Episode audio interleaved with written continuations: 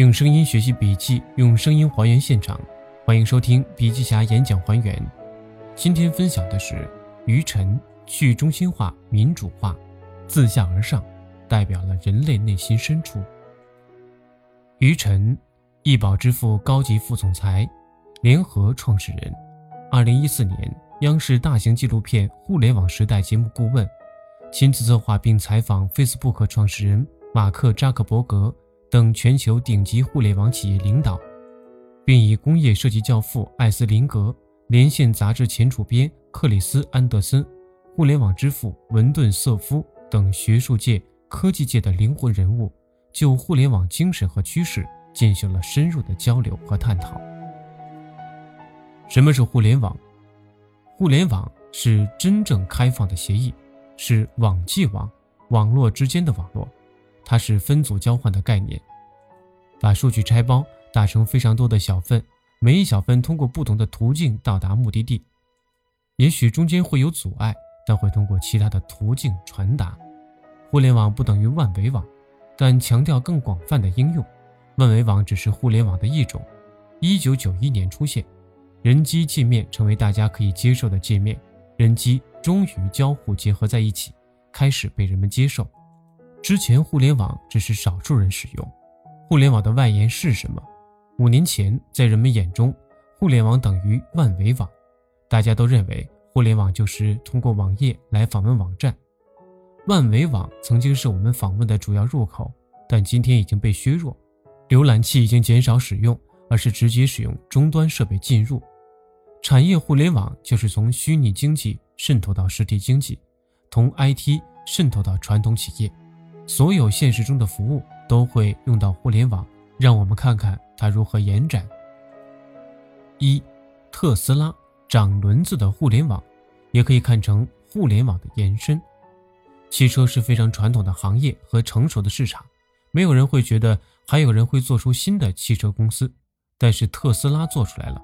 一般的硬件买回来是不会变的，但特斯拉会变，它会演化，它会学习新的功能。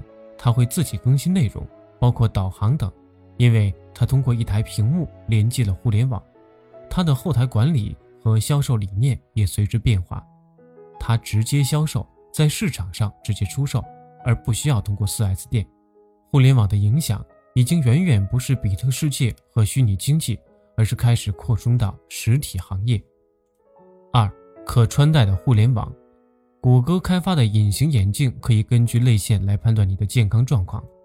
Nest 的室内恒温器像一个控制器一样，把所有的家居设备连接起来，通过互联网可以看家里的各个电器的情况，还可以看本地的天气预报，包括记录居住者的起居习惯，从而调整最舒适的家庭环境。用手机 APP 控制，还可以在回到家之前就可以提前调温。三。气味终端，嗅觉是最琢磨不透的一种感官，电脑、音频、视频都可以称之为人类听觉和视觉的仿真延伸，但是还没有办法把气味仿真出来。嗅觉是一种可以触发人体情感的感官，但是今天通过手机的控制，已经有此类设备可以释放出气味来。四，脑电波猫耳，脑电波也可以控制终端设备。未来的终端设备会和脑电波连接起来，正如耳朵会随着情绪变化。五、智能马桶，当然，任何事物连接到网上也是有危险的。万物互联的世界可能是一个美好的世界，也可能是一个很危险的世界。但未来我们会步入到万物互联的世界，也就是 IOT 物联网。未来，你的冰箱能够知道里面的牛奶是不是变质过期了，然后提醒你购买，或者直接帮你订购。所有这一切都是开始。互联网刚刚出现的时候，很多人的感知就是认为互联网就是万维网，但是没有想到互联网可以连接所有的东西。六，计算的民主化。电脑开始进入家家户户，但以前的电脑却是孤立的。不联网的，直到九十年代互联网革命，这些电脑慢慢变成了网络。后来，苹果二零零七年发布 iPhone，谷歌二零零八年发布安卓系统，移动互联网兴起，计算变得越来越普惠。七，互联网应用的三种模式。今天，BAT 已经占据了互联网应用的这三座山头：人、信息、交易，也就是腾讯、百度、阿里巴巴。八，移动互联网的延伸。移动互联网不等于互联网的移动化，不是简单把电脑桌搬到手机上，它讲究的是随身随地的传感。九，互联网化的三个层次：A，工具层面；B，平台层面；C，理念层面。也就是把去中心化、民主化的理念应用于企业管理和后台，如小米就是互联网化的。硬件加软件加服务，后台的流程没有 KPI 的管理，粉丝用户需求搜集等等，都是通过这种理念去运作。新的网络经济规律，三大规律：A. 梅卡菲定律。梅卡菲定律讲的是连接价值。当你的网络是原来两倍大的时候，你的价值是原来的四倍大。传统生意，你越挣钱，你越值钱。而互联网时代，你可以一分钱都没挣，但却是很值钱的，因为互联网讲究的是越普及越有规模越值钱。传统行业如刀削面，砍一刀是一条面，是线性经济；网络经济如拉面，每拉一次面条的数量会增倍。B 马太效应，讲的是效益递增概念，富者更富，穷者更穷。C 摩尔定律讲究爆炸增长的速度。企业的价值从基因到文化基因，企业的三重境界：A. 创造产品；B. 创造企业基因。产品会随着时代和市场变化而变化，而企业能够产生文化基因和机制进行传承，从而能够根据市场的变化又创造出新的产品。C. 创造企业社会基因，企业本身的基因只是纵向传承的，而社会基因可以改变行业，影响对手，影响整个社会，甚至改变世界。在互联网时代，传播通道成本几乎为零，你的产品就会变成你的营销。好的产品自己会说话，所以为什么苹果要把产品当做艺术品，就是为了打动别人的心灵。在你竞争的时候。要做唯一，而不是第一。一个优秀的企业是做生意，一个伟大的企业是传播宗教。互联网思维的关键词：云图。在整个世界，互联网没有一个总开关，没有一个政府和机构能够从根本上控制互联网的总开关。它一定是民主化的、去中心化的、自下而上的、非主流的。一定是长尾理论，而不是二八原则。网络时代的思维方式是开放、去中心化、互动、自下而上、长尾。传统是中心化、等级化的管理，当然，这其实也是一个了不起的发明，是有效的组织方式，特别是通讯不发达的时候，是非常有效的管理方式。而互联网时代变得更平等、更对称、更均匀。我们知道。去中心化的网络前提是通讯成本基本降低为零，这个时候去中心化就变成更有效的沟通方式。所以这是一个小人物的时代。互联网的去中心化、民主化、自下而上，其实不只是源于互联网本身，它代表了人类内心深处。网络思维，没有一个网络化的生产，你是造不出一支铅笔的。今天。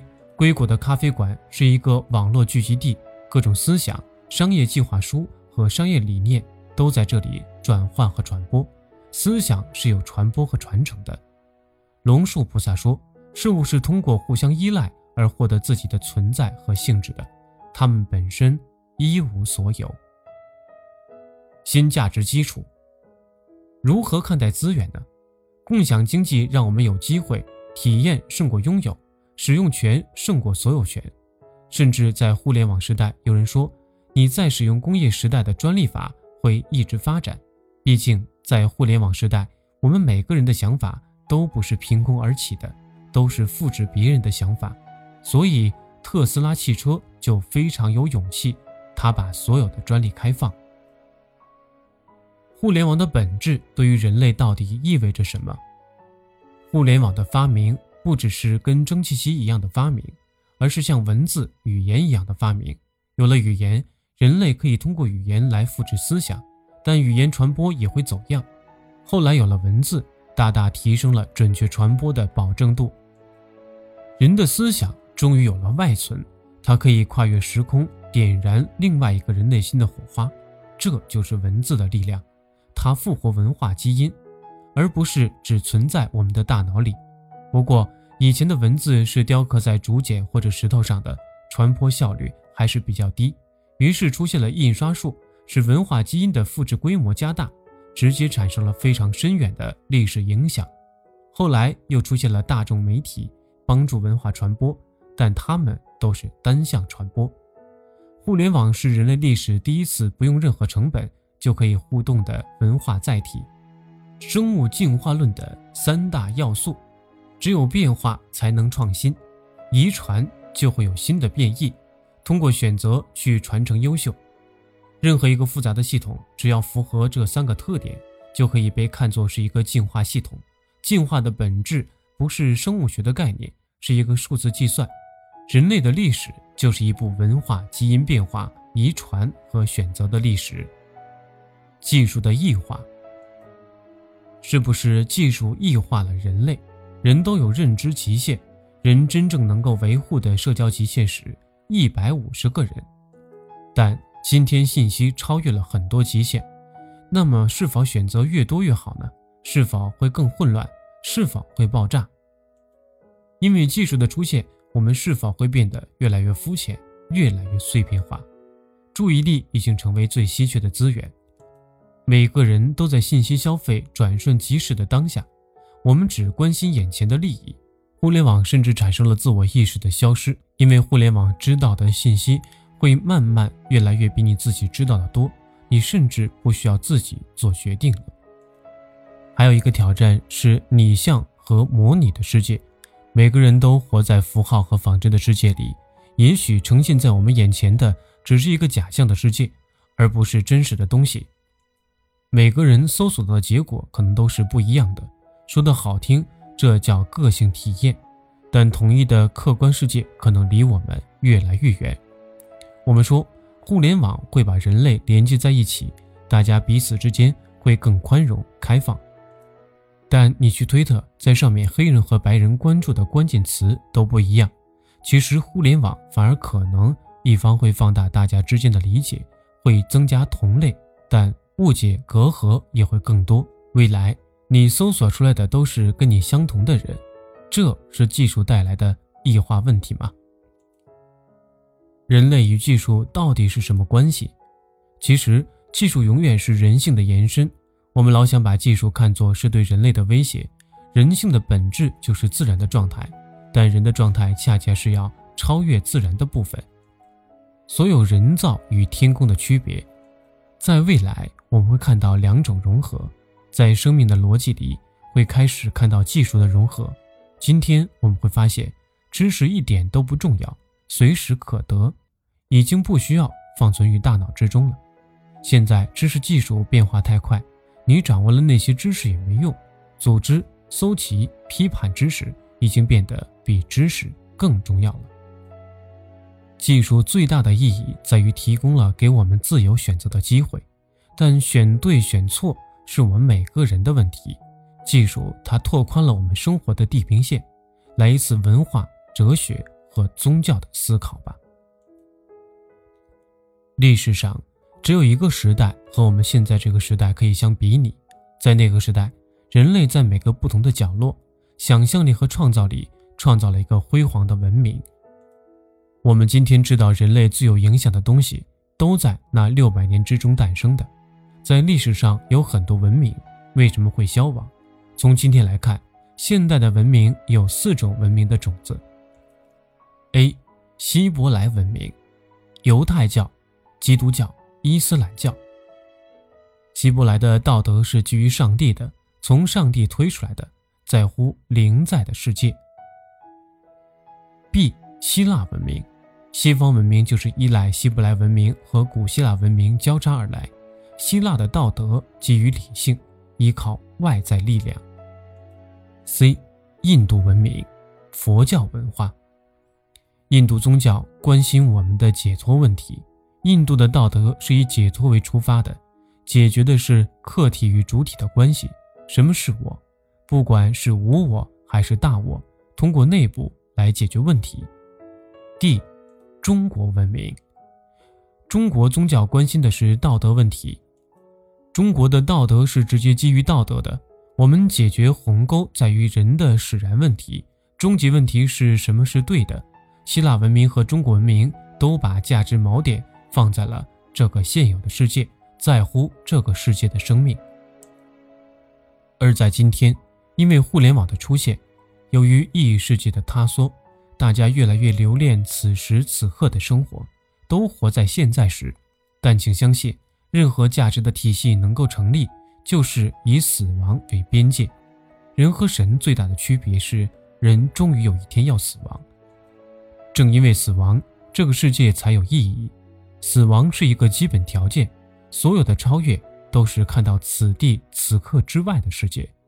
尼采讲上帝死了，是指超越性的死亡。